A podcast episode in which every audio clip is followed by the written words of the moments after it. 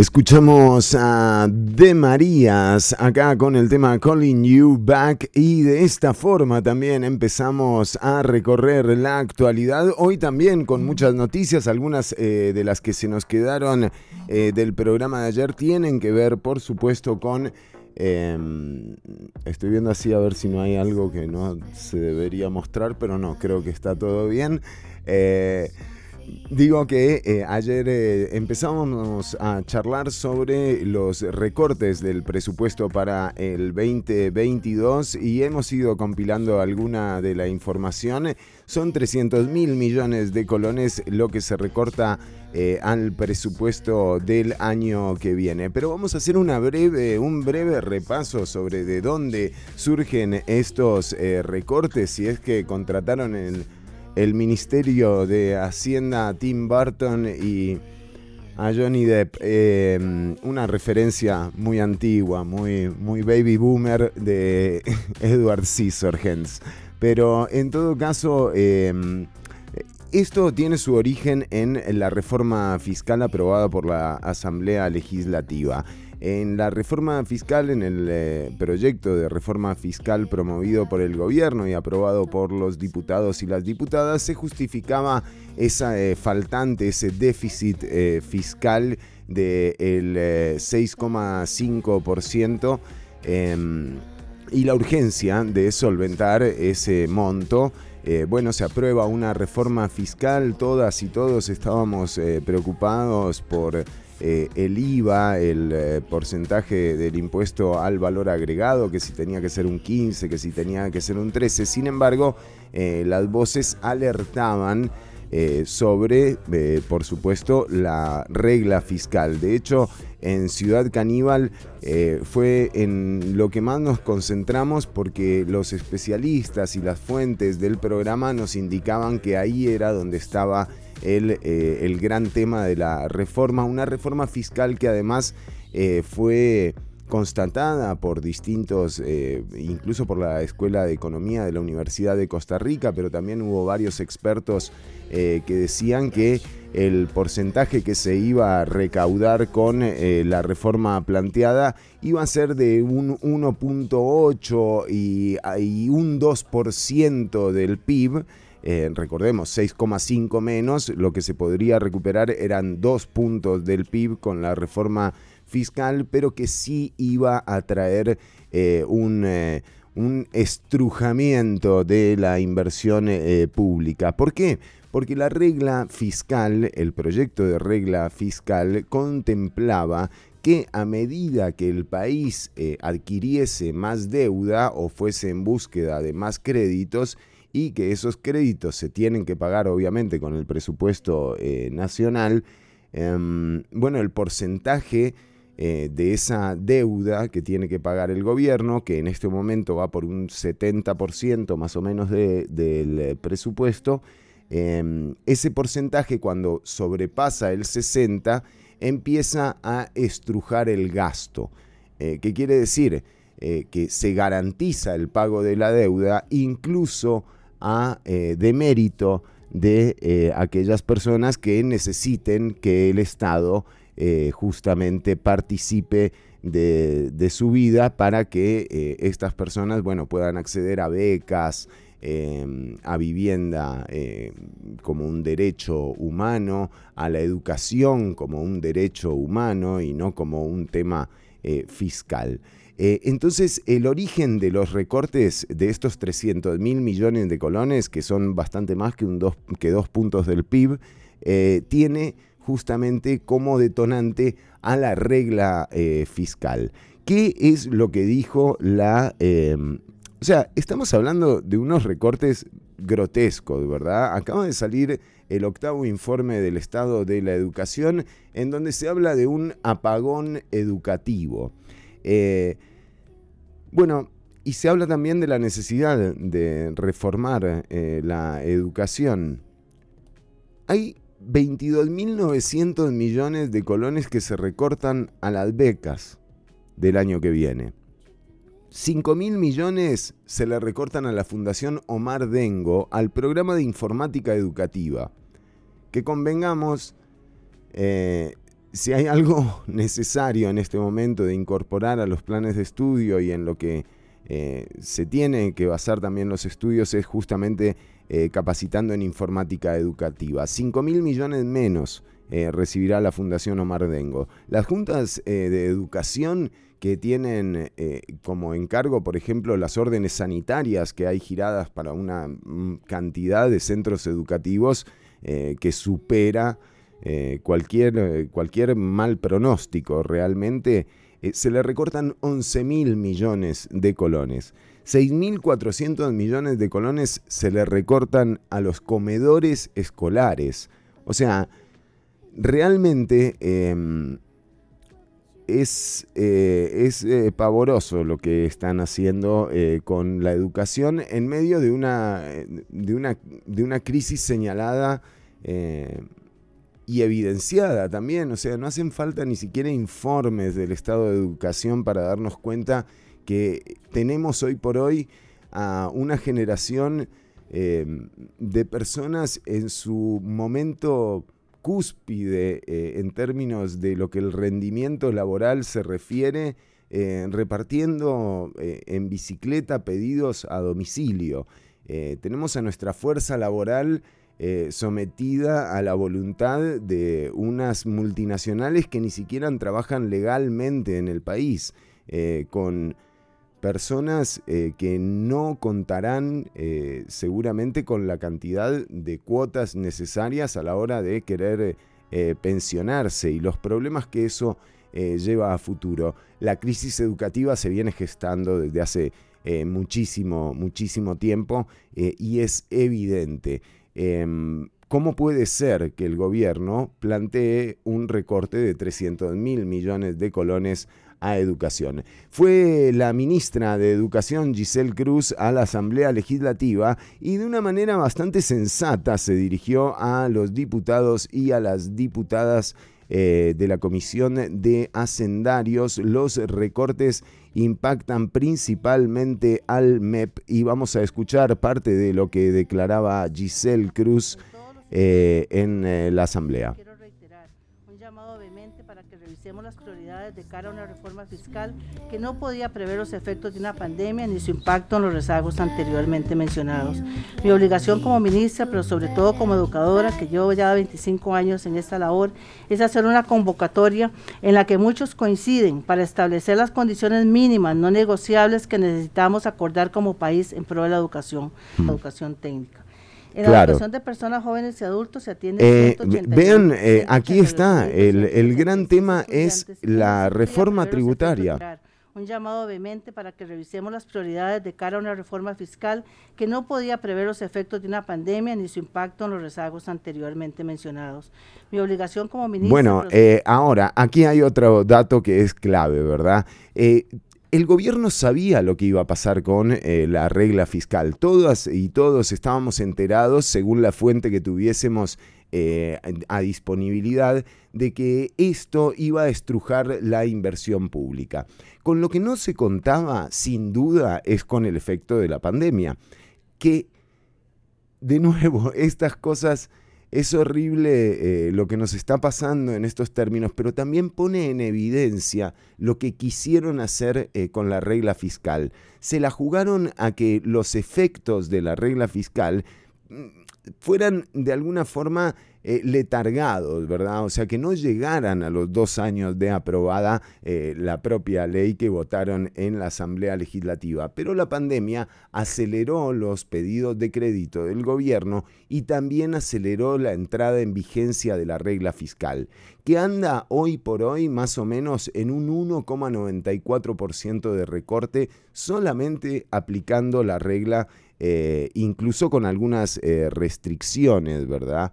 Em, aquí vemos en una gráfica que presentó también la ministra eh, de Educación, Giselle Cruz, cómo, eh, ha bajado eh, con respecto al PIB la inversión. También, em, también hay que tomar en cuenta que si bien los 8 puntos del PIB, bueno, se ve ahí que en 2017 se llega a un punto de inversión bastante interesante, también eh, ocurre algo parecido en el 2019 y después vemos cómo empieza a bajar. Sin embargo, eh, cuando uno lo ve en porcentajes, es eh, una versión y cuando uno lo logra ver en, en netos es otra versión porque incluso subiendo los porcentajes de inversión del PIB, no necesariamente quiere decir que es mayor cantidad de plata. Recordemos que el Producto Interno Bruto viene bajando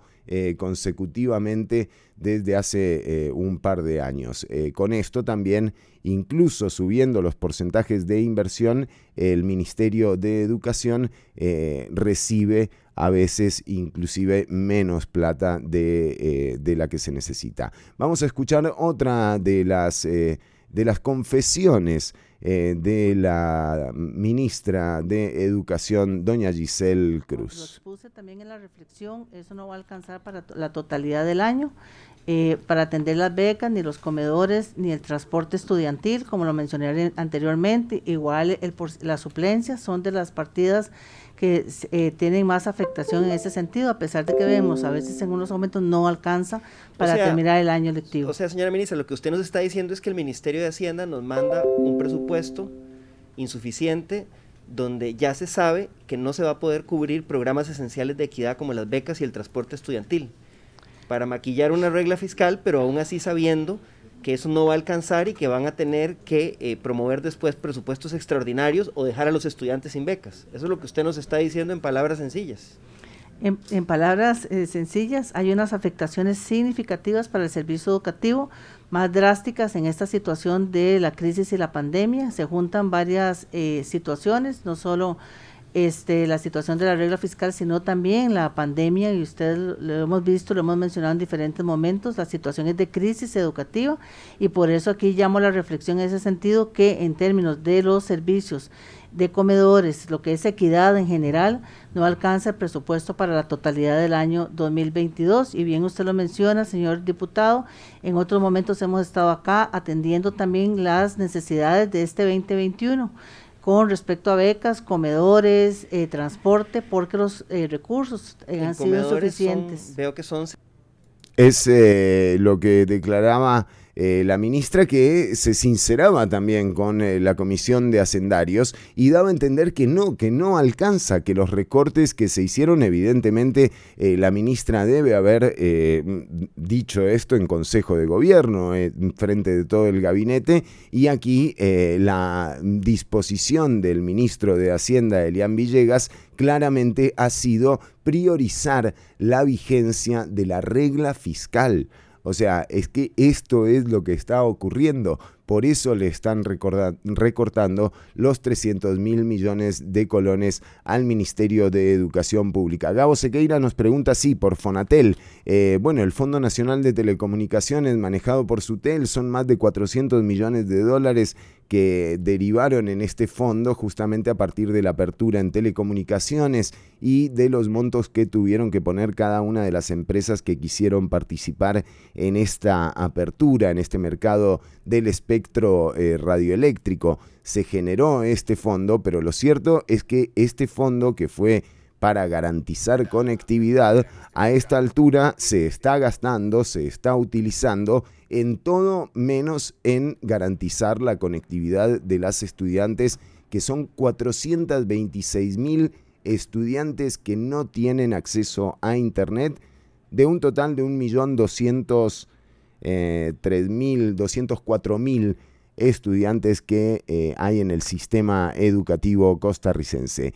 Tenemos más programa por delante, tenemos un montón de info, de data. Hay, eh, por supuesto, algunas, em, algunos detalles en torno a lo que está ocurriendo. No podemos dejar de lado, eh, sin duda, eh, la pelea de la semana, el clash de titanes entre Cristiana Figueres y su hermano, el candidato a la presidencia por el Partido Liberación Nacional, José María Figueres, que ayer anunció su fórmula para la presidencia y por supuesto nada, vamos a estar eh, dando cuenta de qué fue lo que ocurrió aquí. Te invitamos a que sigas escuchando el programa en vivo a través de los enlaces que están en el post. Nosotros nos separamos en el video, pero eh, vamos con música, seguirla escuchando a través de una bulla radio o de Nova Hits Radio los enlaces están eh, en el post, en el post este que estás viendo en el video. Ahí están los enlaces para que sigas escuchando Ciudad Caníbal. Vamos eh, con un tema de viernes, por supuesto. Vamos a pasarlo bien. Ella no es tuya, no, no, no. Nicky Nicole.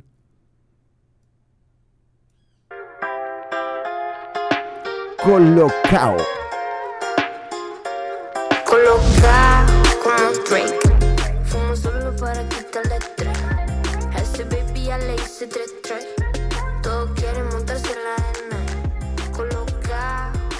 Drake. Fumo solo para quitarle estrés. A ese baby ya le hice tres tres. Todos quieren montarse en la arena. Mambo con Derek Spray a la cuenta de file. Apagamos los focos like business life. Vivimos holiday, nada que lamentar. Te miro coloca a mi vida restart. Todos quieren estar. La miro mientras juega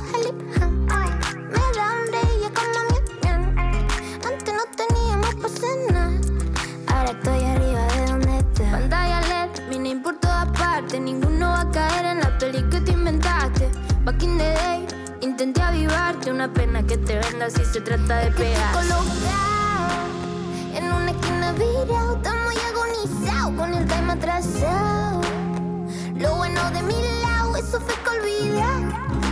Le cerramos todo el telón, pero ellos siguen con el show. Coloca como Drake, fumo solo para quitarle estrés. A ese baby ya le hice tres tres. Todos quieren Drake. Fumo solo para quitarle estrés. A ese baby ya le hice 3-3.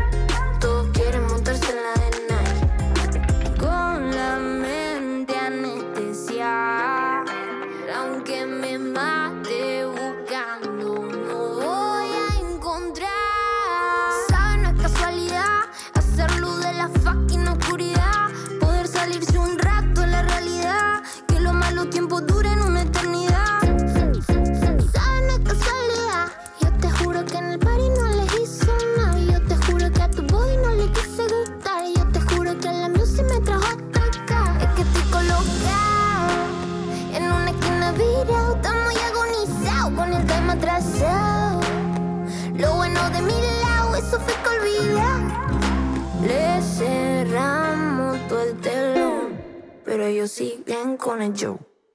Coloca como Drake, fumo solo para quitarle estrés. A ese baby ya le hice tres tres. Todos quieren montarse en la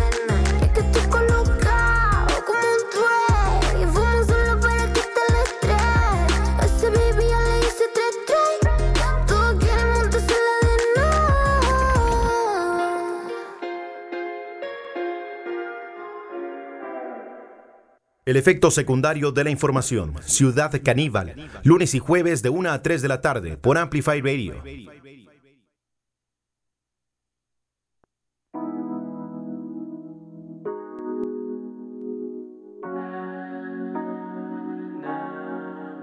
La calle quema hasta que arde, apúrate nena, estamos tarde, ahogamos la pena. Con un Jagger, te pago la cena, voy a buscarte, tengo su pussy de amuleto, le muestro mi music, un secreto, y se me mata por ser el mejor, me llevo conmigo algunos pa'l cajón, a mis amigos les pido perdón, me la mandé principio para el show, quiero estar solo, shawty wanna blow, están dolido porque yo tengo la sauce. Soy rapero, lloran como un sauce. Puta, ¿dónde estás? Yo solo quiero ir a buscarte, estamos fucked up. Vendemos todo como un hable, puta, ¿dónde estás? Ah, ah, ah. Yo tengo la sauce. Soy rapero, lloran como un sauce. Puta, ¿dónde estás? Yo solo quiero ir a buscarte, estamos fucked up. Tenemos todo como un hable, puta, ¿dónde está? Ah, ah, ah, ah, ah.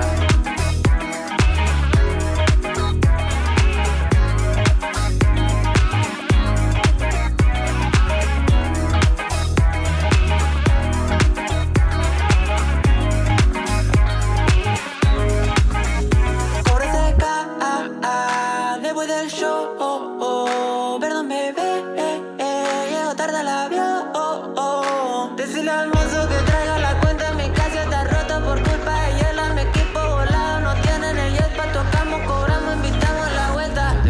Tengo la sauce, soy rapero, lloran como un sauce, puta, ¿dónde estás? Yo solo quiero ir a buscarte, estamos fucked up. Tenemos todo como un hable, puta, ¿dónde está? Ah, ah, ah, ah, ah.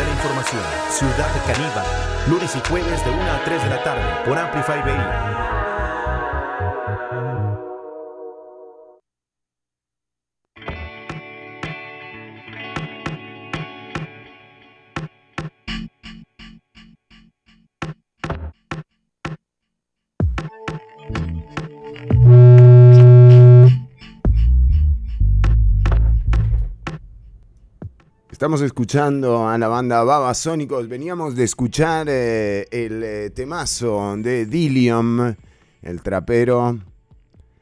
Bueno, y eh, ahora vamos a hacer un paseo por esa música de viernes también.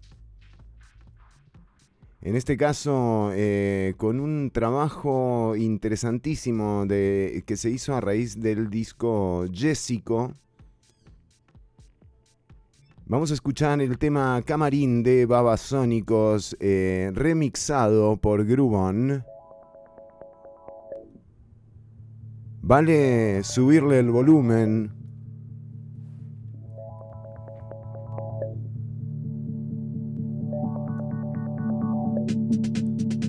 tan popular, tan freak. Camarín.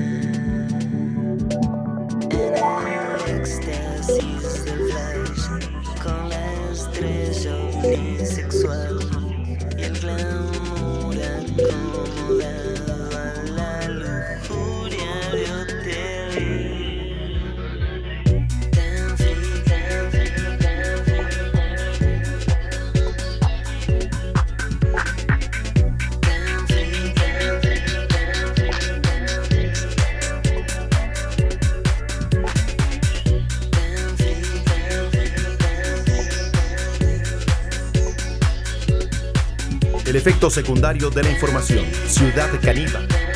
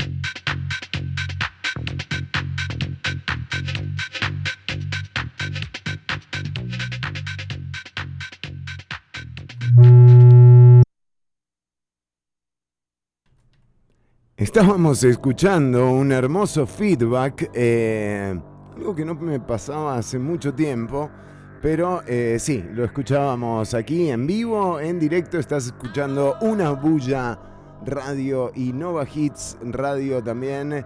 Eh, por supuesto que ahora volvemos con el video para quienes sigan la transmisión les queremos comentar que ya están definidas eh, la vicepresidencia, las dos vicepresidencias que acompañarán a José María Figueres en eh, su candidatura para, el, para las elecciones de febrero eh, próximo. Laura Arguedas Mejía será vicepresidenta de la República en la fórmula, bueno, será en la fórmula, obviamente, sí, sí, sí, habrá que ver. Y por otro lado también Álvaro Ramírez eh, Bogantes, también eh, se acaba de hacer eh, pública las candidaturas a las vicepresidencias del el PAC. Emilia Molina, la ex diputada em, educadora, y Sebastián Urbina, Interesante lo de Sebastián Urbina, recordemos que fue uno de los promotores del cobro del pago electrónico en el sistema de transporte público.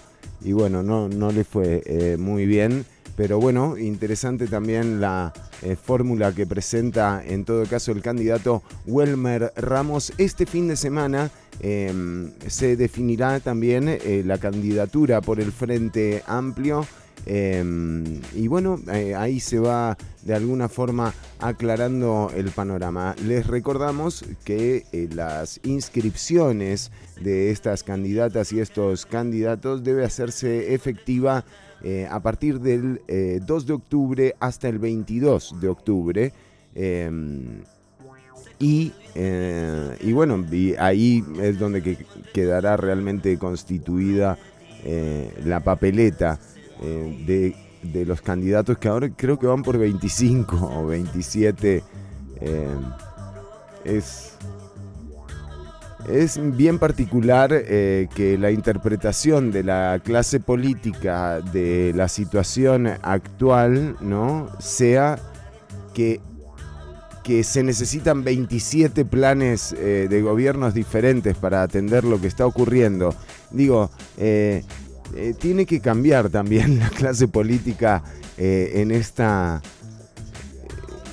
eh, lectura de, la actualidad. O sea, no hay 27 modelos de nación que se puedan definir. realmente las particularidades que tendrán cada uno de estas 27 propuestas deben ser maquillaje, porque en realidad Básicamente hay dos modelos.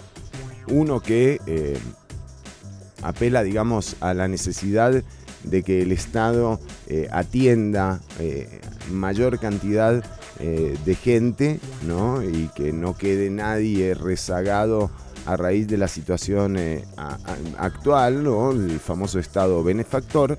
O por otro lado, bueno, las leyes del mercado y que rijan de alguna forma los los designios de la nación, ¿no? Eh, son esos dos modelos, básicamente, eh, no, hay mucho más, eh, es, es, la gente la que deberá decidir, pero no entre 27, entre dos.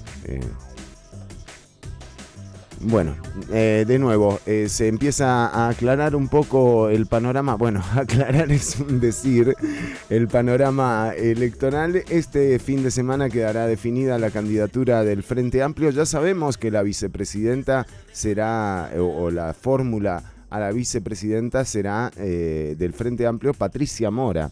en algún momento yo puse que para mí Patricia Mora, y si quedaba, si finalmente se confirma la candidatura de José María Villalta a la presidencia, eh, me sonaban a eh, la propuesta política más sólida. Pero esto no tiene que ver con, eh, con que a mí me guste más tal o cual partido, sino más bien con,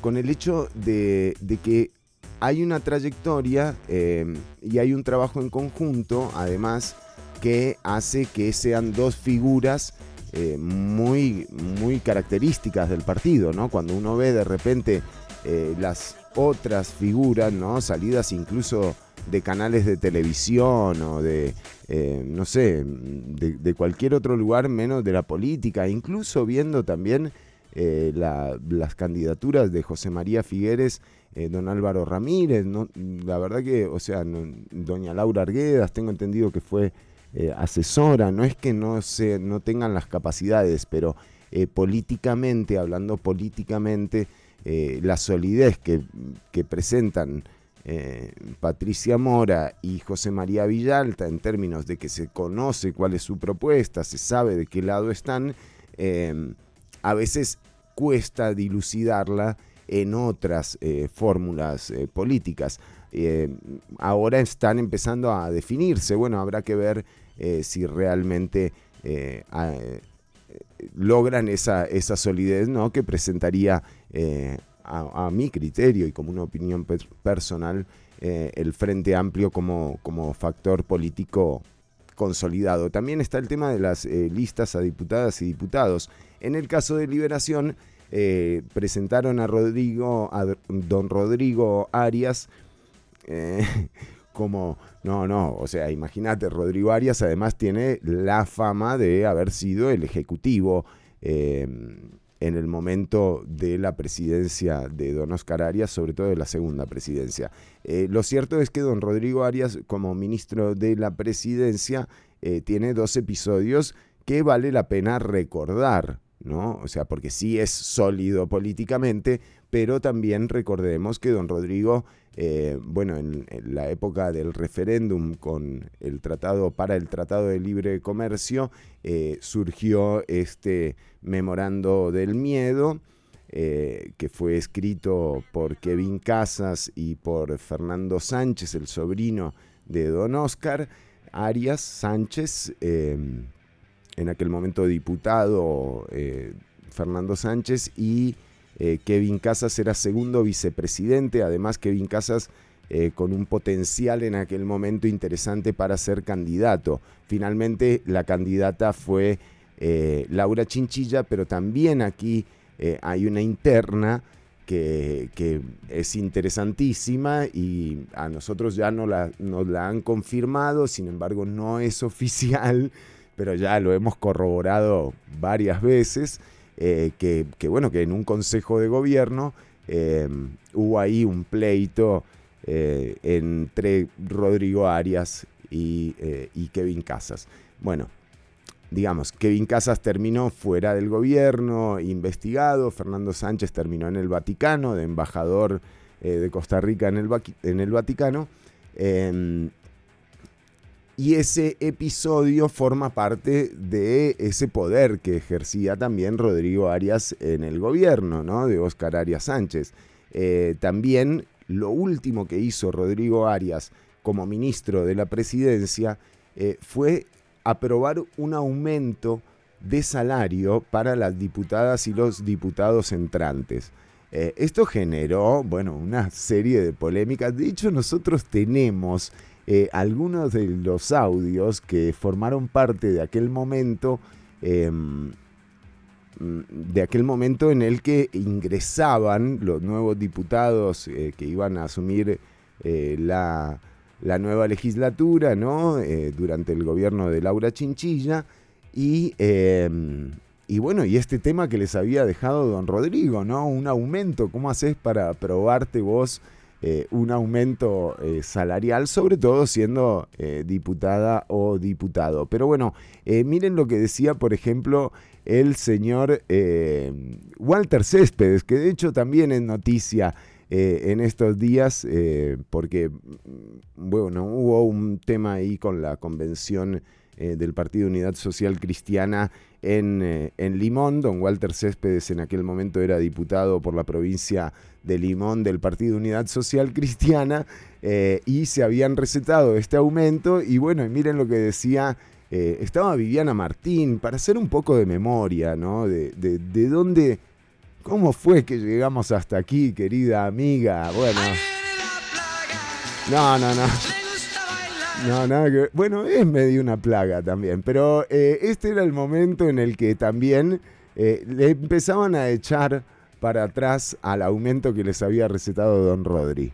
Y siempre nos decía Viviana, hemos conversado con la presidenta y dice que eche para adelante, que eche para adelante, que no se va a poner el aumento que no se va a parar el aumento, decía eh, don Walter Céspedes, que le decía a Laura Chinchilla. Bueno, después la historia es conocida, doña Laura eh, tuvo ahí sus encontronazos eh, con el periódico La Nación y también los Arias le zafaron de alguna forma la tabla. Bueno, esta es la, el panorama. Saludos, qué grande Alejandro. Un abrazo para Alejandro, espero que estés bien. Alejandro, te caíste del techo.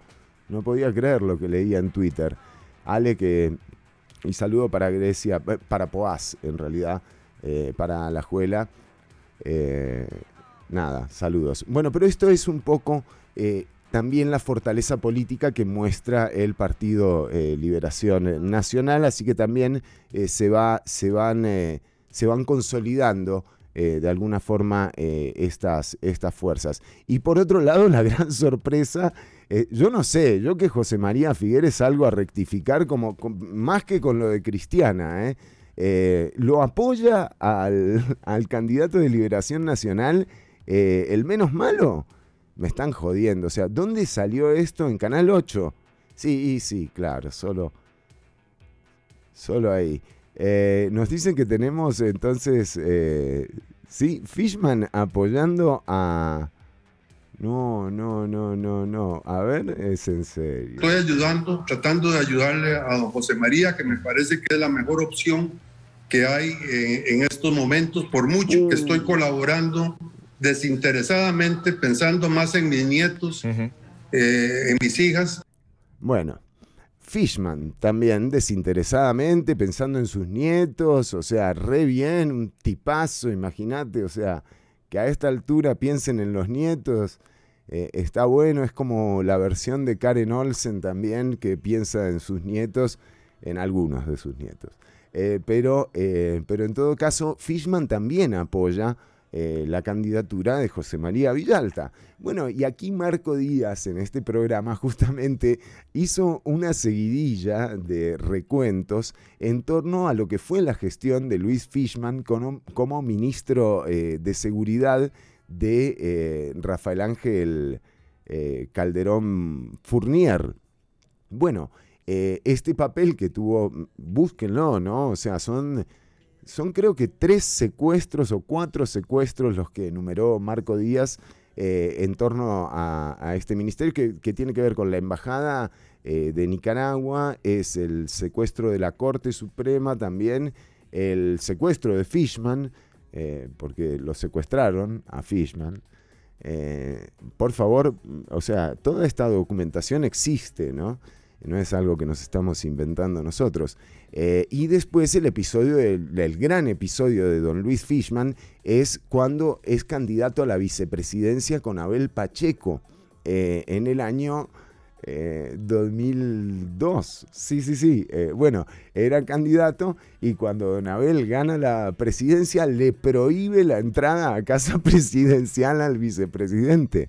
O sea, don Luis Fishman estuvo cuatro años siendo vicepresidente de la República, pero no lo dejaban entrar a casa presidencial. Así que nada, este tipo, y también en esto... Estoy ayudando, tratando de ayudarle a don José María, que me parece que es la mejor opción que hay eh, en estos momentos, por mucho que estoy colaborando desinteresadamente, pensando más en mis nietos, Muy eh, en mis hijas. Qué bueno tener de abuelo, de abuelo a Fishman.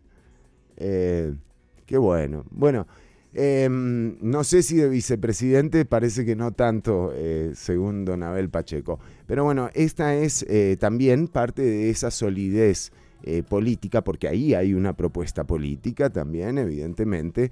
Eh, y ahí es donde yo digo que se van fortaleciendo esas, esas propuestas. Después te sale, ¿no? Eh, Eli Feinsach con, con su campaña, y, o sea, no le ves como una robustez eh, política, ¿verdad? Dice que va a unir 23 ministerios en uno. O sea, esas cosas que, o sea, ya ni siquiera suenan bien. Eh, o sea, eh, a esta altura, porque así como tomó por sorpresa al gobierno eh, la aplicación de la regla fiscal con una adquisición de deuda, digamos, que fue forzada por la condición del planeta, por la condición de la pandemia, y se toparon con que, uh, mirá, la regla fiscal recorta, ¿me entendés? Como, o sea, como cúter nuevo. Y em, así como se toparon eh, con esta, con esta eh, realidad, eh, también la, la, gente, los ciudadanos y las ciudadanas, también nos hemos topado con esa realidad. Con lo que significa, por ejemplo, un recorte de 300 mil millones de colones al presupuesto de educación. O sea, y quienes no lo hayamos sufrido, lo hemos leído o nos hemos enterado de lo que ocurre con la educación y de lo serio que podría llegar a ser que ya es a futuro tener una ciudadanía no preparada, muy al contrario de todos esos maravillosos o de todas esas maravillosas decisiones fundacionales de la República que celebrábamos hace una semana y media, hablando de cómo la educación eh, y cómo ese final del siglo XIX eh, y principios del siglo XX fueron determinantes para que Costa Rica tomara una decisión en torno a qué iba, a en qué iba a invertir eh, su capital y fue en educación. Y ahí surgió ese dicho de que el ejército de Costa Rica son eh, estudiantes y educadoras. Eh, bueno, mm, aquí vemos cómo vamos contravía de todo esto, ¿no? Y, y cómo también la necesidad es revertirlo. Entonces, esa necesidad que tiene el Estado ahora también de los recortes, esa evidente necesidad, también se hace evidente para la ciudadanía. Entonces cuando viene una persona como Eli Feinsack a decirte que va a cerrar 25 ministerios y a unirlos en uno, eh, vos decís, bueno, pero ok, está bien, eh, digo, es un plan, o sea, no, no lo juzgo, pero ¿cómo? O sea, ¿qué es lo que va a hacer? ¿Qué es lo que va a eliminar? O sea, ¿qué va a recortar? ¿No? Por lo menos la ministra de Educación tiene la sinceridad de decirle a la gente y a la comisión de hacendarios, esto no va. O sea, yo ya dije que no va. Y eso fue lo que dijo Giselle Cruz en la comisión de hacendarios esta semana.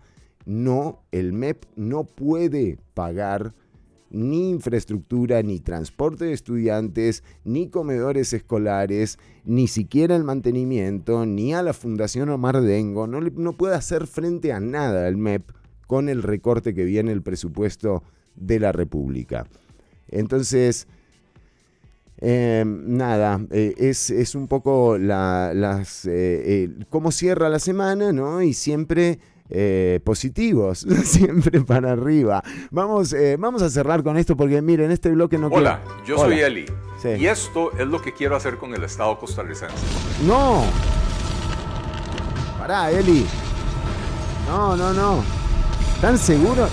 Esa es, ¿están seguros que esa? Yo no creo que esa sea eh, hola, la. Hola, hola. yo soy Eli. Y esto es lo que quiero hacer con el Estado costarricense. No. Yo creo que esa no es la campaña, esa no es la campaña, no hagamos eso, por favor.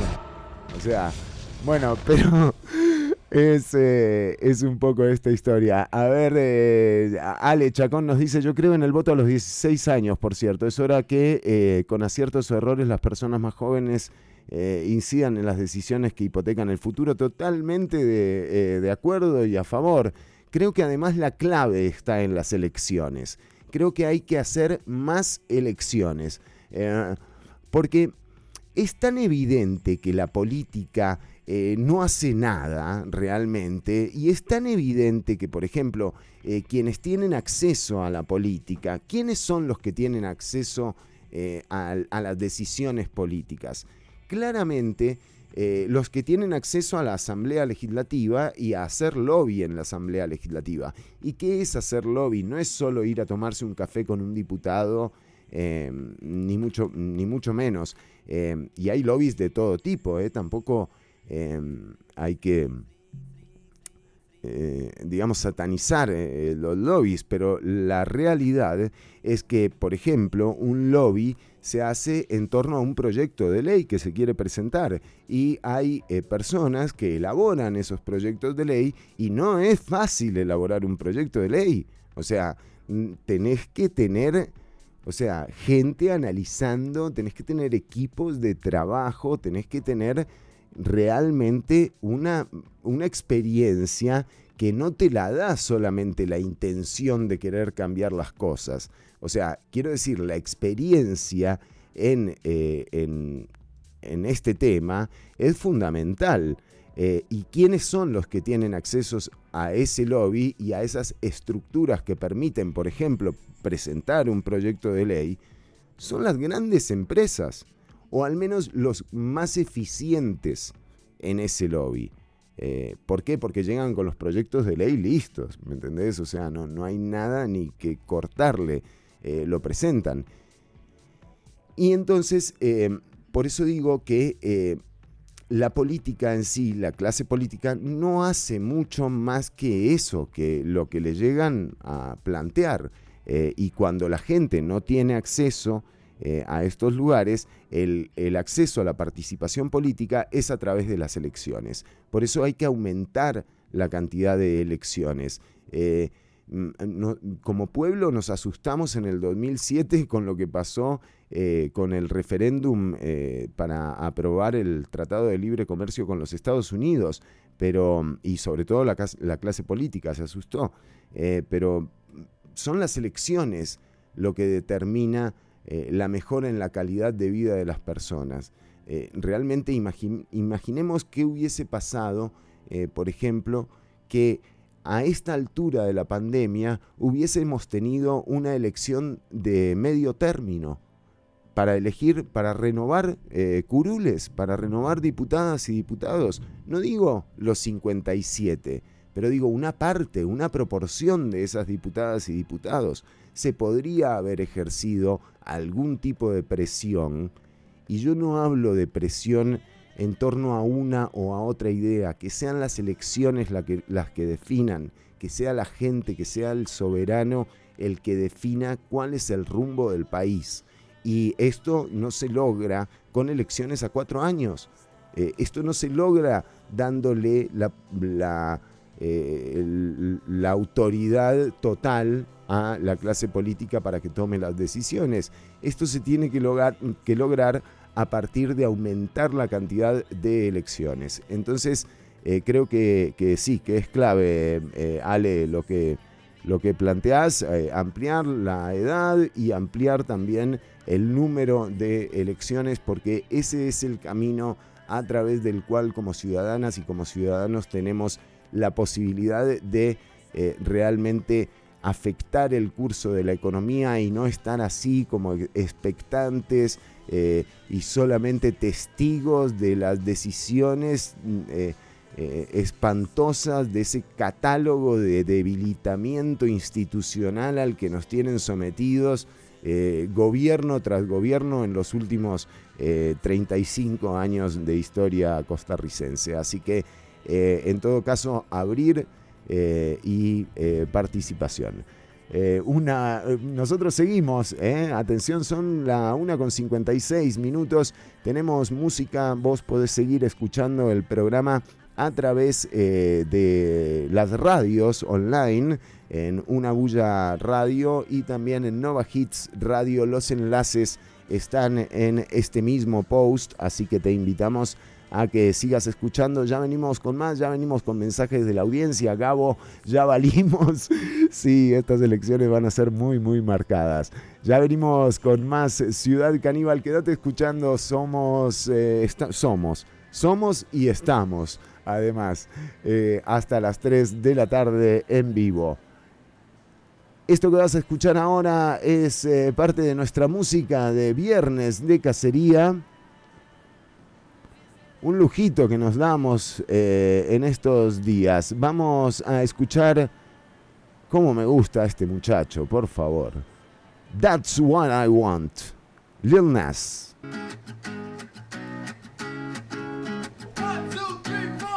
Need a boy you can cuddle with me all night. Give me one, let me long, be my sunlight. Tell me lies, we can argue, we can fight. Yeah, we did it before, but we'll do it tonight. Yeah, that fro black boy with the gold teeth. Your dark skin looking at me like you know me. I wonder if you got the G or the B. Let me find out and see you coming over to me.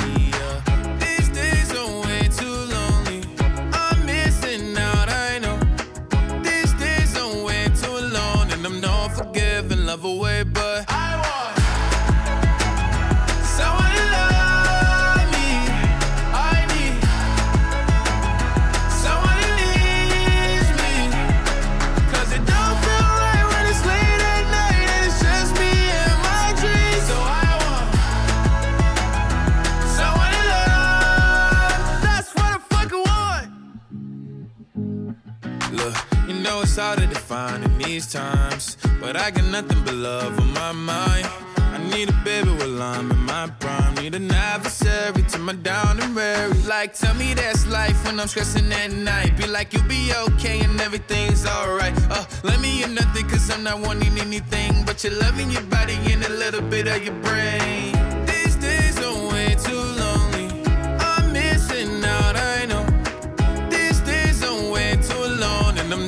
giving love away, but I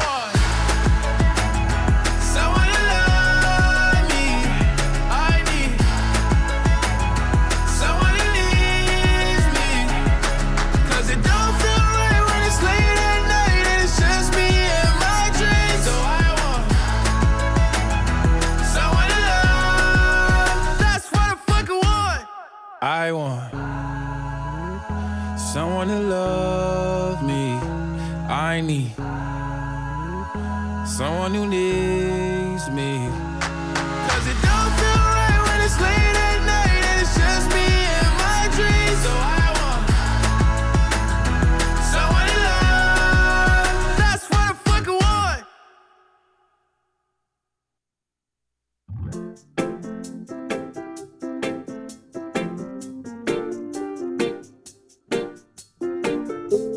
efecto secundario de la información. Ciudad Caníbal. Lunes y jueves de 1 a 3 de la tarde por Amplify Radio.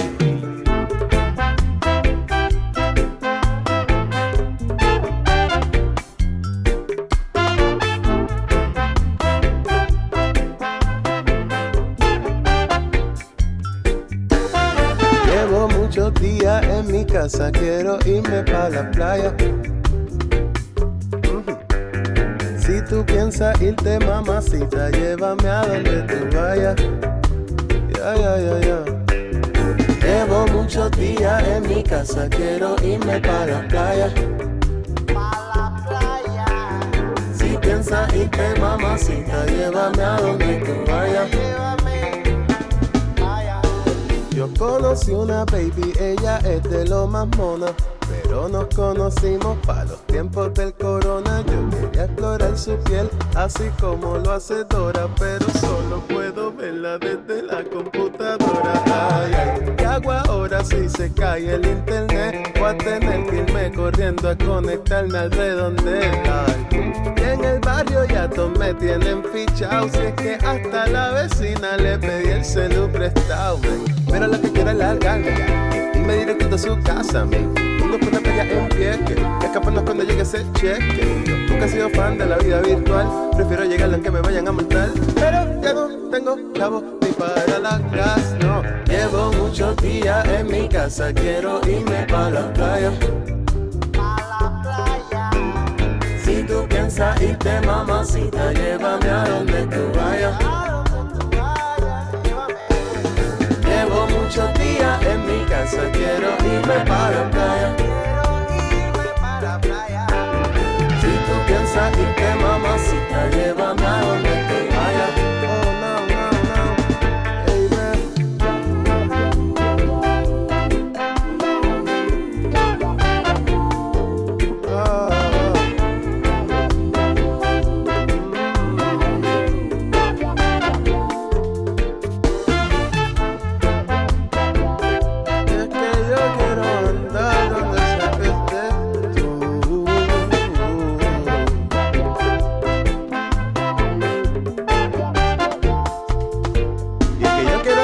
para que estés tú. Pa' mí que contigo el cielo es más azul. Podemos irnos de aquí a Estambul o de donde sea que sea más. Vamos de fuga donde queramos. Solo tú y yo los demás se quedaron. Aquí está la ley en la M inventó si lo nuestro un virus estamos contagiados. Sé que ahora mismo la vida es incierta, pero juntitos no hay quien nos detenga. Que todo parece caerse a lo yenga. Metemos mano, venga lo que venga. Póntate en mi nave, nada mejor, vamos en la tuya. Pero vámonos cuidando, baby. A lo busca bulla, ven.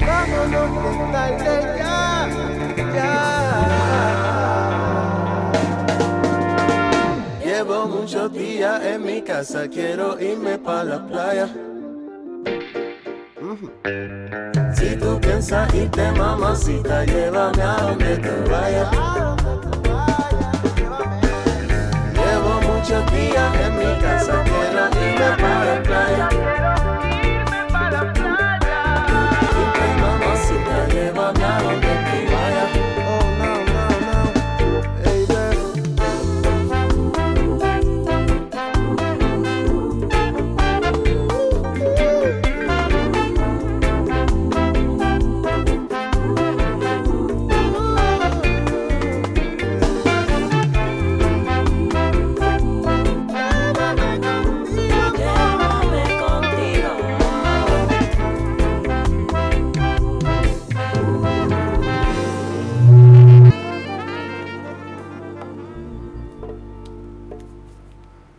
Lo nuevo de Cultura Profética, te invitamos a que sigas la transmisión a través de una bulla radio. Estábamos escuchando lo nuevo de Cultura Profética, eh, un temazo realmente, eh, y se llama Llévame.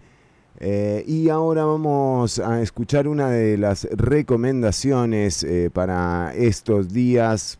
Me encanta también. Se llama Noga Eres. Esto es Knockout.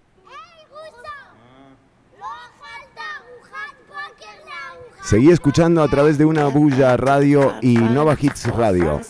Los enlaces en el post. Down, long coat is a dress code of the old time. Some skin and the sunskirt and the dumb. Downtown with the cash flow, let the nightlife fly by. It's my prime and I'm back like paychecks. Spend all at once, like I live twice. One time for the dime, one for the mind. So cautious, so cautious, I'm walking on thin ice. So anxiously conscious, my compass is precise. So short of they might have to compensate with size. I'm working my way up and never raise the price. I pay the price of laziness, laziness, hesitance. I thought the goal was to be present, but the present is as scary as something. Woo. Making this could be a spooky place. So on the days I spend, I'm creeping on somebody else. Well, I don't give a fuck. Knock my enemy out. Knock my enemy out.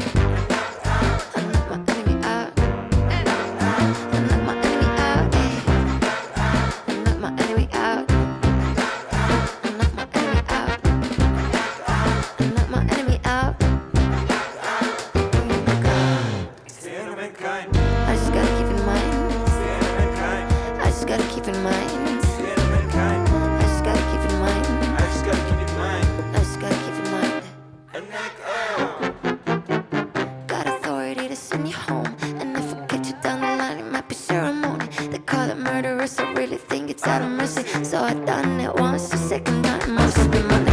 So worth it, so worth it. I must have done it right. So often, so often, but they just never tire. I own it, so I might as well just make it mine. And now you see me growing in the public eye. I had to dress so early in the morning just to see me shine. They look at me for guidance, I just make make 'em blind. I am the sun, I am the sun, I am the wild. I'm sorry, I'm feel so lost since I both sides. I'm in a zone where I can never zone out. That kind of club will never let me in. I got the smell the same way to clean.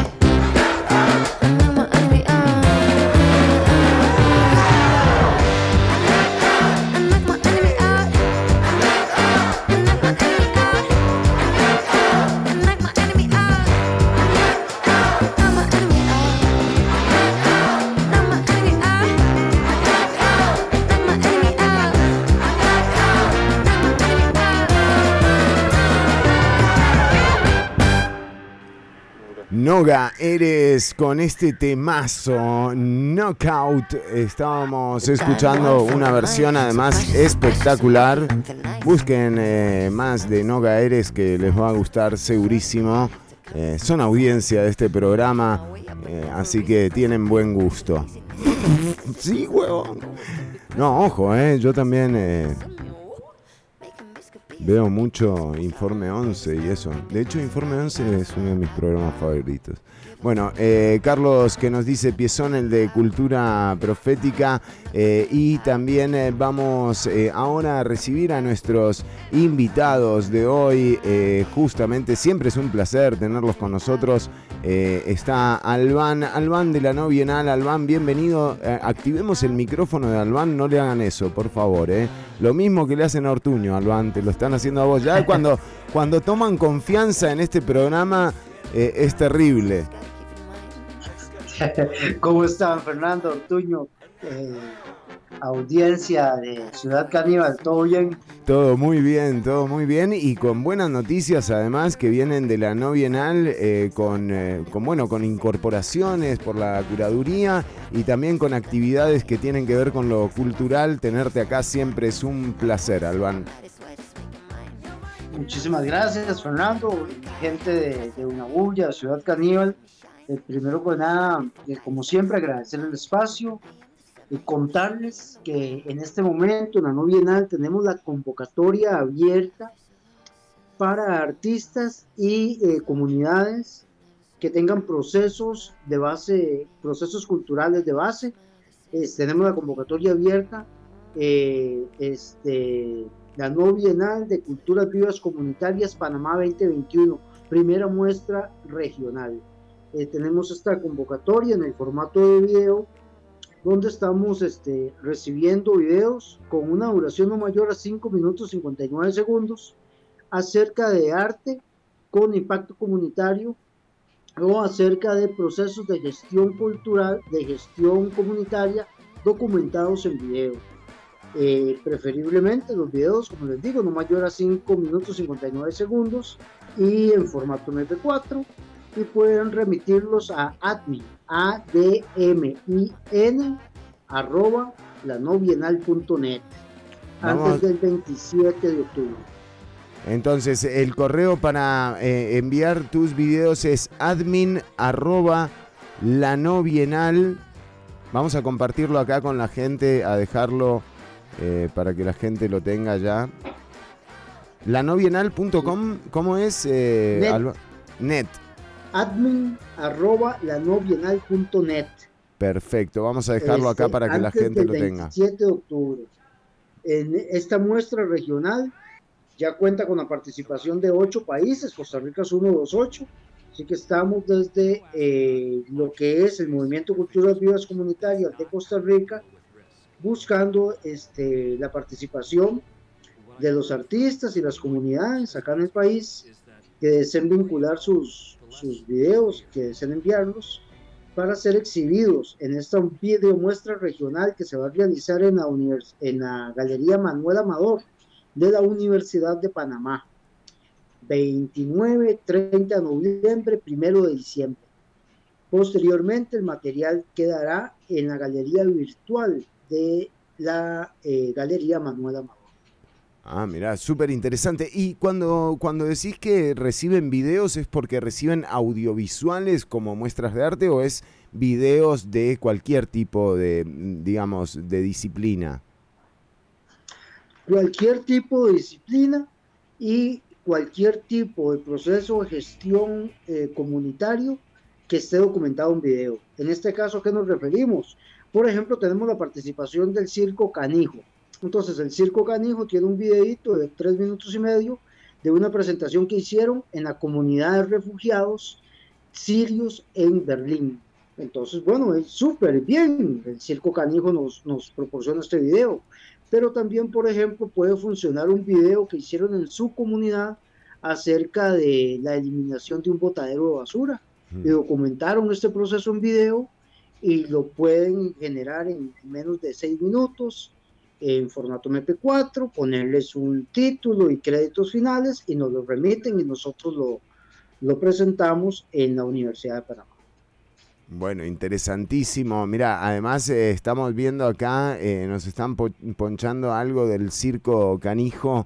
Eh, y, contanos, bueno, la dirección ya está acá, es admin lanobienal.net. para la gente que quiera acceder, por supuesto, lo puede hacer en, en los mensajes de las transmisiones, en los perfiles de Ciudad Caníbal y de Una Bulla también, eh, lo pueden hacer por ahí, pero eh, contanos, eh, porque también lo que viene es un poco de circo, lo estamos tratando de, reconectar a Sebastián, a Arácnido, porque están con actividad en, en, este, en este tema.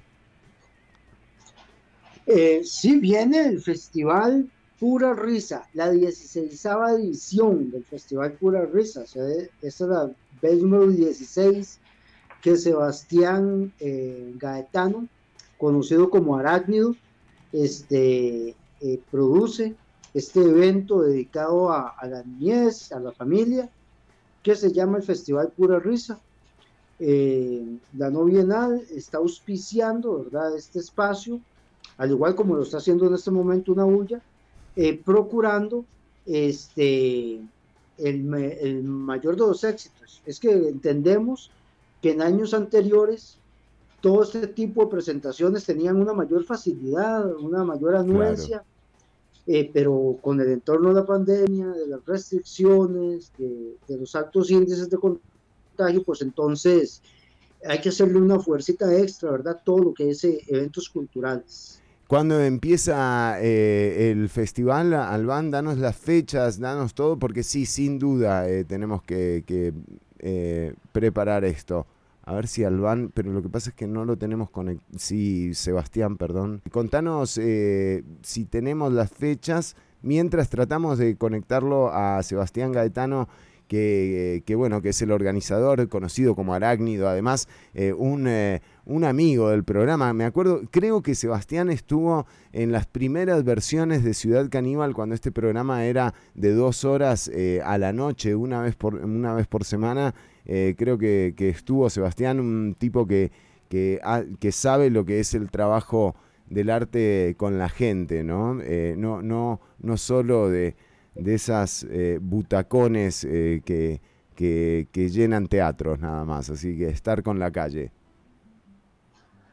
Sí, bueno, este, te informo que bueno, es el 16 Festival de Circo y Comedia Pura Risa, en la entrada libre y va a estar del 29 de septiembre al 3 de octubre.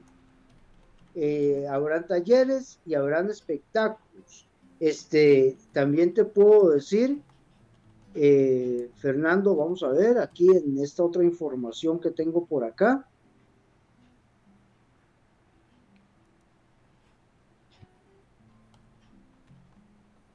Vamos a ver. Eh, sé que esta semana que viene hay un, evento. ¿Aló? Sí, sí, esta semana tenemos. que viene hay un evento en Lo tenemos a Albán, pero también se nos está cayendo eh, un poco eh, la señal, la lluvia está impidiendo, pero en todo caso, a quienes nos escuchan, decirles que el festival Pura Risa. Ya tiene fechas, búsquenlo, busquen también a Arácnido, a Sebastián Gaetano, para que se enteren de las fechas y también de las emisiones que, que va a tener el festival eh, Pura Risa Costa Rica. Es el número 16 que hacen la 16 edición del festival. Y eh, por supuesto te invitamos a que te metas. Ahora sí te tenemos, Alban, ya mejor con la, con la señal. Eh, nos ibas a dar la información de la actividad de la semana que viene. Sí, vamos a ver si, si me da chance. Dice que este es el taller creativo de Lucas Alberti en el Centro de Desarrollo Humano La eh, Cometa, fecha 15 de octubre a la 1 pm.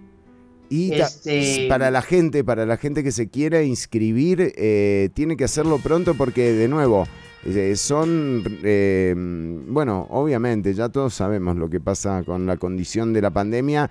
Eh, puede llamar al 2276 3003. El taller creativo será impartido por Lucas Alberti en el Centro de Desarrollo Humano La Cometa este 15 de octubre a la una del mediodía. así que, de nuevo, esto es una invitación del Ministerio de Cultura eh, de Ciudad Dulce, de la red de festivales de circo de Costa Rica, eh, de la MUNI de Curridabat también y del Parque La Libertad. Así que la risa curando, esto será el próximo 15 de octubre a la una de la tarde. El teléfono es el 2276 3003. 08, perdón, 2276 3008. Vamos a dejar también el número en los mensajes por si alguna persona quiere eh, justamente inscribirse. Ahí les dejamos el teléfono al que pueden hacerlo. Eh, Albán, como siempre, un placer. Lástima que no pudimos concretar con Sebastián.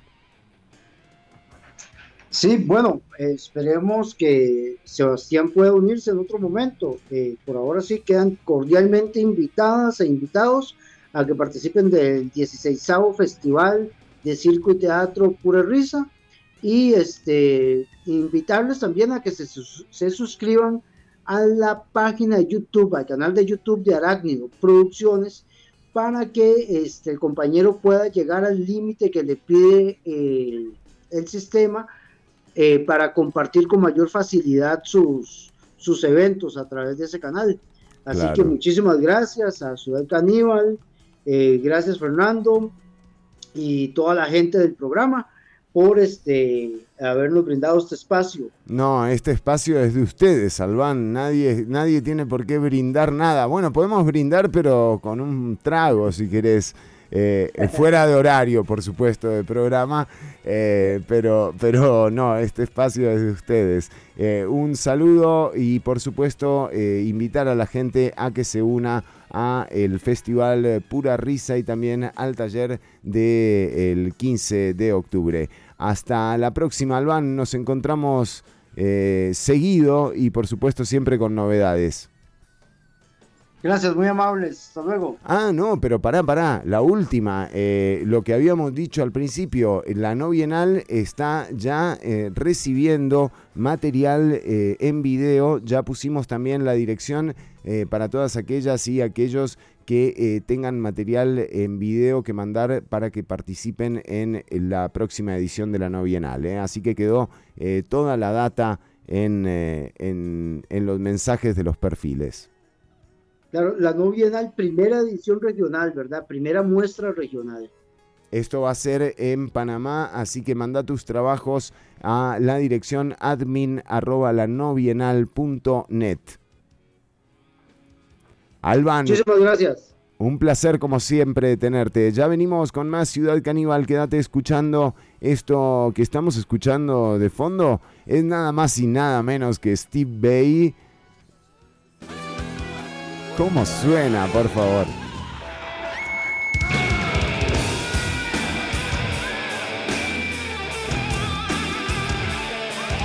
Un poquito de rock, ¿les parece?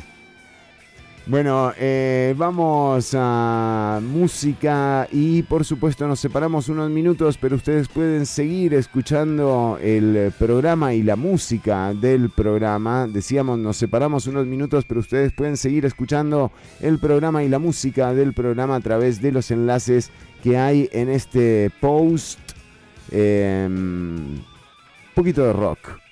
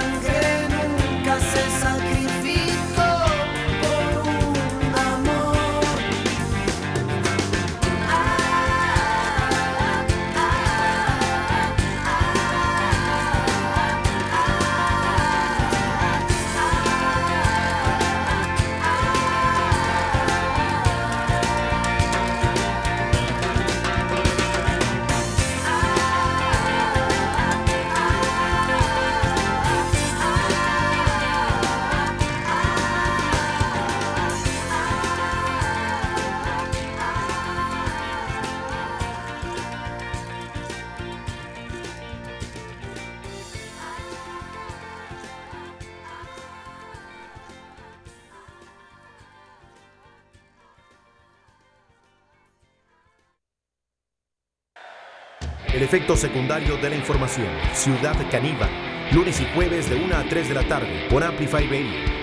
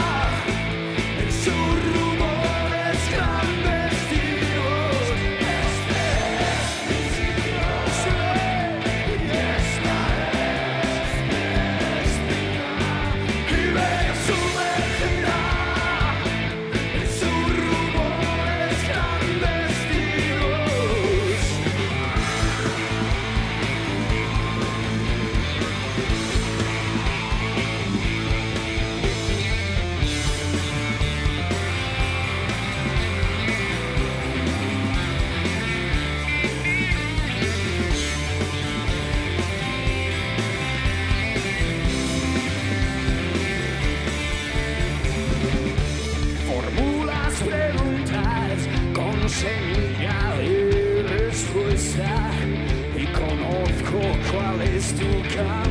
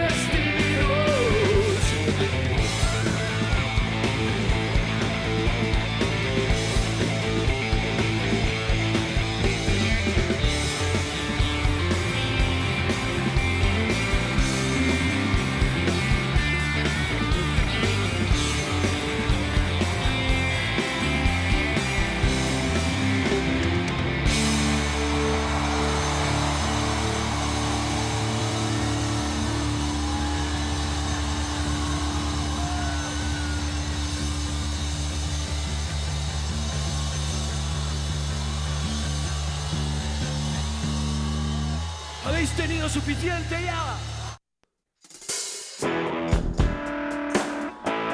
El efecto secundario de la información. Ciudad Caníbal.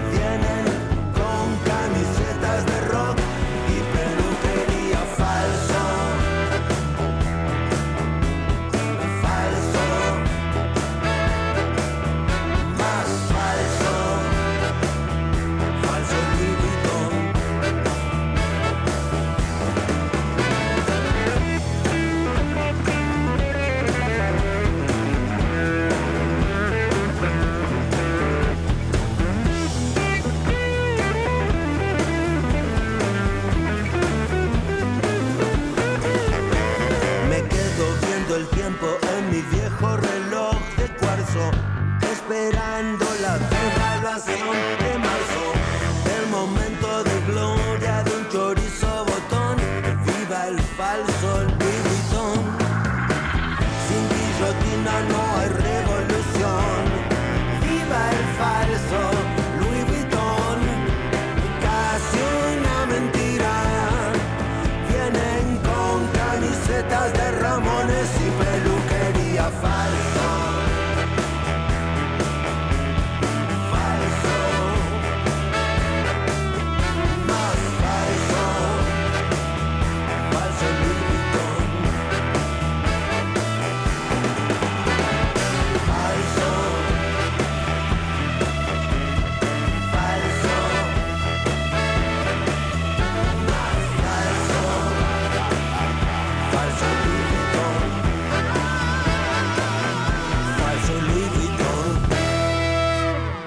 Bueno, una seguidilla generacional prácticamente, Caifanes, eh, Héroes del Silencio en vivo y Andrés Calamaro con este temazo falso, Louis Vuitton, sin guillotina no hay revolución. Bueno, atención porque este próximo eh, domingo habrá elecciones en eh, Alemania y llega al final el mandato de eh, la señora Angela Merkel. Mirá, ¡oh! ¿Qué pasó? Bueno, para la gente que nos está escuchando, estamos en el video con una imagen que se tornó viral y tiene que ver con la canciller alemana que eh, le estaba dando de comer a unos loros y este loro, ¿qué loro hijo? eh? O sea, la picó a, Angela, eh, ahí vemos al loro Aquí está. Este lorito parece que se confundió en el vaso y le mandó el picotazo a doña Angela Merkel y la señora, bueno, se fue. O sea, imagínate el dolor. Te pica un loro, ya no te importa nada. Además el domingo hay elecciones, o sea, ya fue. No mantengo nada, la cordura, ni la postura, ni nada de eso. Eh, pero sí, el domingo habrá elecciones en Alemania. Eh, vota al sucesor de la cancillera Angela Merkel. Eh, por otro lado, también en el mundo eh, les decimos que... em, eh, ¿Se acuerdan lo que hablábamos de la comitiva de Brasil en, en la Asamblea General de Naciones Unidas? Bueno, Bolsonaro que tuvo que comer pizza ahí en un carrito, medio de, de pie, eh, y eh, cuyo ministro de salud, el ministro de salud brasilero, se tuvo que quedar en New York, New York, eh, porque se contagió de COVID. Eh, Bolsonaro que había dicho que él no se vacuna, que él básicamente le vale. Bueno, ahora resulta que el hijo de Jair Bolsonaro ha dado positivo eh, de COVID-19 en su regreso. Eh, él también formaba parte de dicha comitiva que acompañaba a Jair Bolsonaro a, a la mm, bueno a la Asamblea General de Naciones de Naciones Unidas. También otra de las noticias eh, que se generan, eh, bueno, a partir, de, de, nuevo, uno escuchó el discurso de Carlos Alvarado en la ONU y le pareció un discurso bastante sólido. Em, en términos de, también de lo que plantea, ¿no? Eh, hay mucha gente cuestionando, por ejemplo, lo que el presidente señaló en torno a, las Malvinas, si, si, son o no son argentinas, la verdad es que no es una discusión para la que me haya preparado, ni, ni, eh, ni mucho menos. Creo que, la soberanía de los territorios eh, es de los países eh, y no, o sea, se genera a partir de determinación de los territorios marítimos y terrestres, de la soberanía de cada uno de los países y que en todo caso habría que respetar eso y no respetar, digamos, a partir de una conquista o algo así. Pero bueno, es un tema eh, que no, de nuevo, no me siento eh, preparado. En todo caso, eh, el señalamiento no solo fue en torno a Malvinas, recordemos que el presidente de la República en su alocución presentada además por Rodrigo Alberto Carazo, quien presidía en ese momento la asamblea, dos costarricenses, Rodrigo Alberto Carazo es el embajador de Costa Rica ante la ONU, em, bueno, y eh, en, todo caso mm, hizo alusión eh, algo muy importante que es eh, la multilateralidad, apeló al G20 para reforzar los mecanismos de COVAX, para dar vacunas, distribuirlas de, manera más equitativa, señaló cómo el acaparamiento de las mismas eh, va a ser un problema para la humanidad eh, y que aquí lo más importante es poder vacunar a la mayor cantidad de población eh, a nivel mundial y solo esto ayudará para frenar la pandemia. digo, apeló a esto, habló del G20, ¿no? Lo relacionó con COVAX, también habló de el bloqueo a Cuba, condenó el bloqueo a Cuba, casi que un milagro, podríamos decir, em, en una locución de Costa Rica frente a, las eh, Naciones Unidas. Y esto de nuevo no tiene que ver con algo ideológico, sino con más bien eh, proteger la soberanía eh, de, los pueblos y de los países. Ya hemos visto cuáles son las consecuencias cada vez que, la, que la única idea es sancionar a un país. quien sufre es el pueblo y esto eh, no, no, puede, no puede ser una norma del trato internacional. Eh, por eso la condena eh, al bloqueo a Cuba debe ser contundente y así lo dejó ver el propio Carlos Alvarado. También habló de respetar la independencia de poderes, un palito ahí para Nayib Bukele, un palo claramente dirigido y a la regionalización. Eh, ahora, la mención de lo de Malvinas sí es relevante, no tanto para traer a discusión a quién le pertenecen las Malvinas, sino para entender por dónde va la agenda política del gobierno en la salida, porque uno dice, bueno, habla de equidad, habla de que el impacto eh, tiene que ser equitativo y equilibrado, llama al G20 a ayudar a los más pobres, pero por otro lado eh, le recorta a educación 300 mil millones de colones. Eh, son esas contradicciones que realmente lo dejan a uno viendo para el techo. entre esas em, contradicciones también estuvo la del propio presidente Biden, ¿no? quien llamó al trato humanitario, eh, pero bueno, ya hemos visto con imágenes cuáles son eh, los tratos que se le están dando a los migrantes eh, haitianos. También Carlos Alvarado apeló por ayuda a Haití.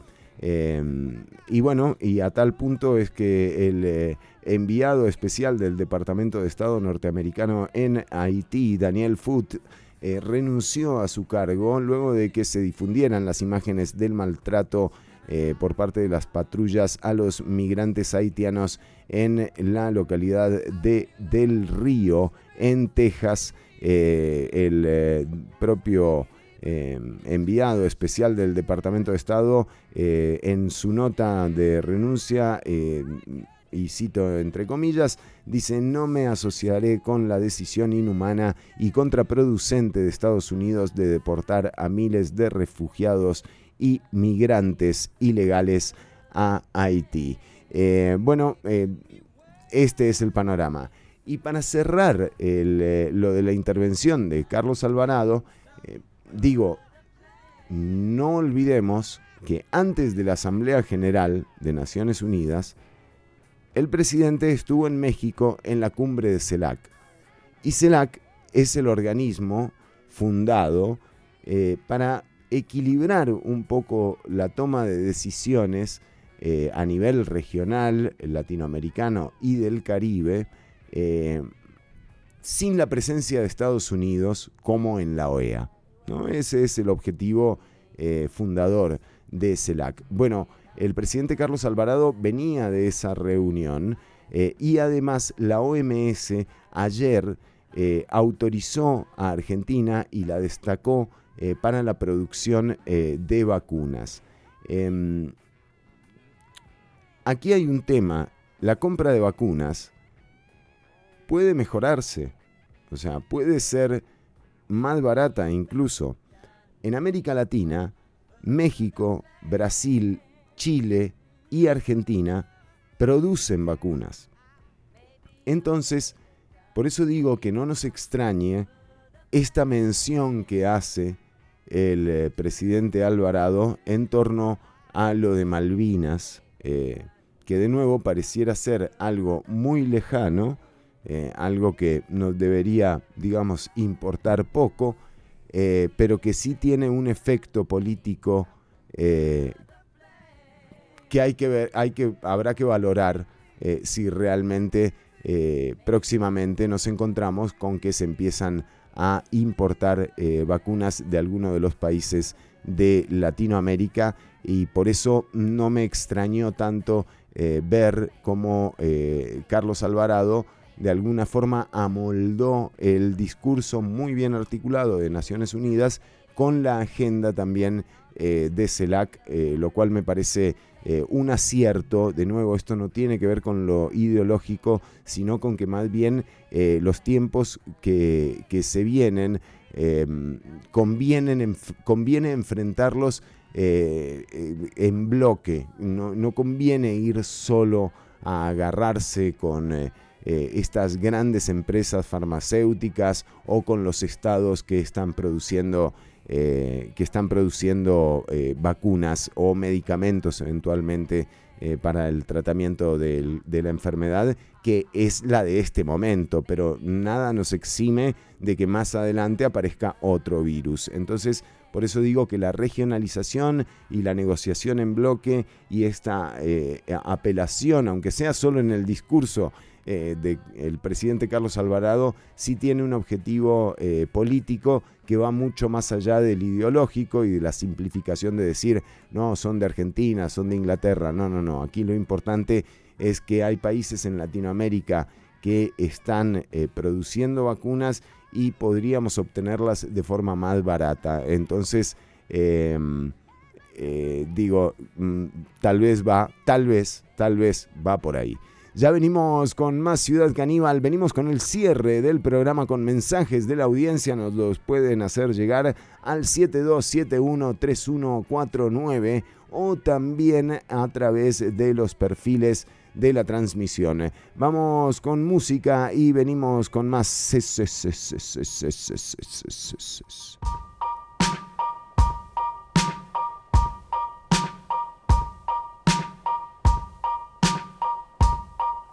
Dancing in my underpants. I'm gonna run for government. I'm gonna form a covers band and all. Back there by the baby grand, did Mr. Winter Wonderland say, Come here, kid, we really need to talk? Bear with me, man, I lost my train of thought.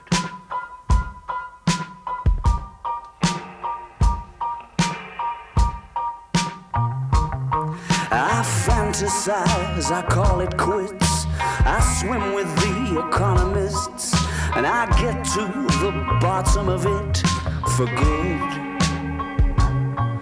By the time reality hits, the chimes of freedom fell to bits. The shining city on the fritz. They come out of the cracks, thirsty for blood.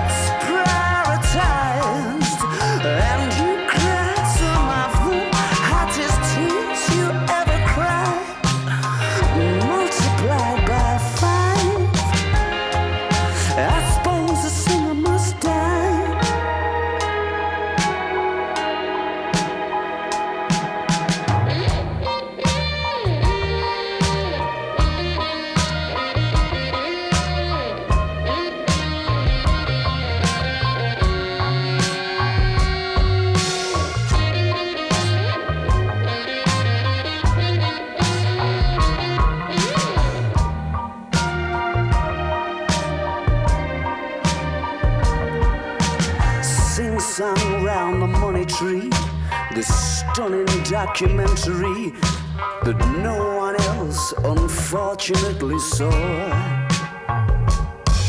Such beautiful photography, it's worth it for the opening scene. I've been driving around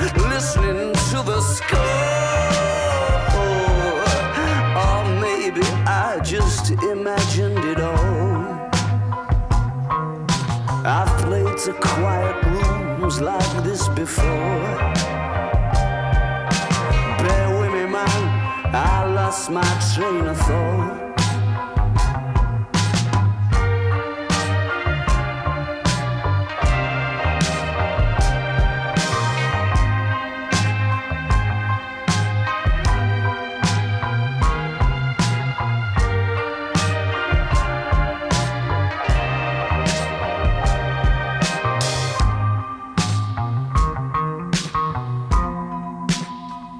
Y le digo así, si no hace algo bueno, por lo menos no haga algo malo.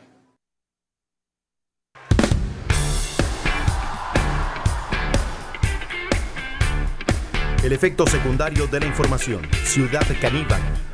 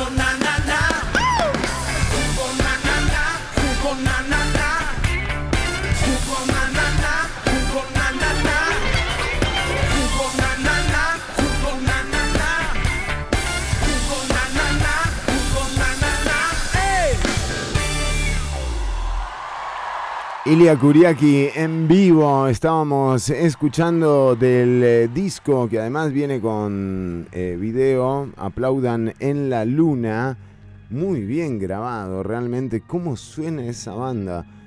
Eh, nada, eh, otra de las recomendaciones.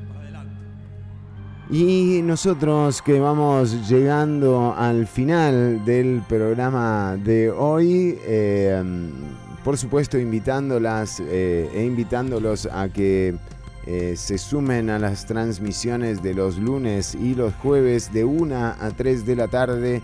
Estamos en vivo eh, por 95.5 FM, Amplify Radio y además también lunes, jueves y viernes nos podés sintonizar en Una Bulla Radio y en Nova Hits Radio, dos eh, radios independientes online que se la juegan. eh, así que nada, un abrazo eh, para Damián y para toda la gente de Nova Hits que por supuesto están ahí siempre. Así que te invitamos a que sigas sintonizando. Hoy generalmente a las 3 de la tarde está... eh, para mañana es tarde, sin embargo para hoy es tarde. No, Eh, Tatiana eh, ya está preparando los capítulos para la siguiente tem- temporada, así que la tendremos a partir de la próxima semana nuevamente con nosotras y con nosotros.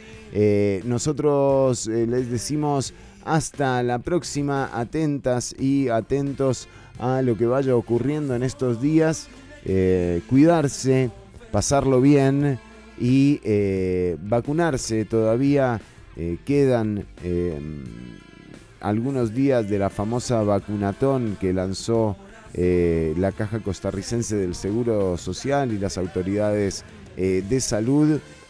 Se avanza lentamente, pero se avanza y la expectativa es llegar a una inmunidad comunitaria eh, lo, eh, con, la, con la celeridad con la que nos permita al país justamente eh, que cada vez más gente acuda a vacunarse.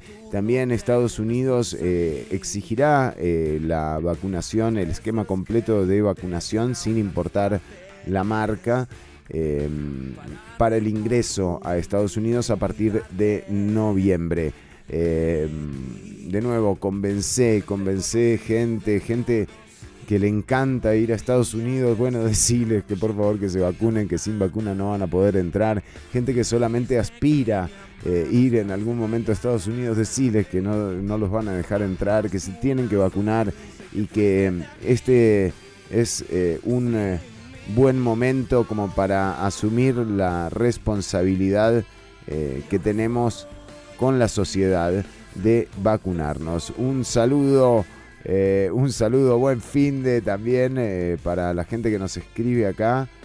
¿Qué pasó con Alessandro? No, no, bueno, ya habíamos dado ese mensaje. Em, buen fin de semana también es el de la Unión. Ah, muy bien, saludos para la Unión. Entonces, sí, ni hablar. Un abrazo eh, para vos y cuidarse, cuidarse y convencer, eh, Oscar, eh, convencer también a la gente que no se ha vacunado de que acuda a los centros de vacunación. Otro dato en torno a las elecciones 2022, muy importante. Todavía hay como 39 mil personas que podrían votar el 6 de febrero próximo y que no lo harán a menos que soliciten su cédula de identidad antes del 5 de octubre. Aquellas personas que cumplan 18 años eh, entre hoy y eh, el 6 eh, de febrero inclusive, tienen tiempo hasta el 5 de octubre para solicitar su cédula y poder entrar en la votación del 6 eh, de febrero próximo. Alrededor de 39 mil personas que estarían cumpliendo años, 18 años eh, de aquí a febrero tienen el chance todavía de solicitar su cédula y hacer efectivo eh, su voto en la elección que viene cuidarse, pasarlo bien. Chau, chau. Hasta el lunes nos encontramos en el aire a la una del mediodía. ¿El mediodía? No, es tarde. A la una de la tarde por Amplify Radio, Nova Hits Radio, Radio, Radio y Una Bulla Radio. Chau, chau.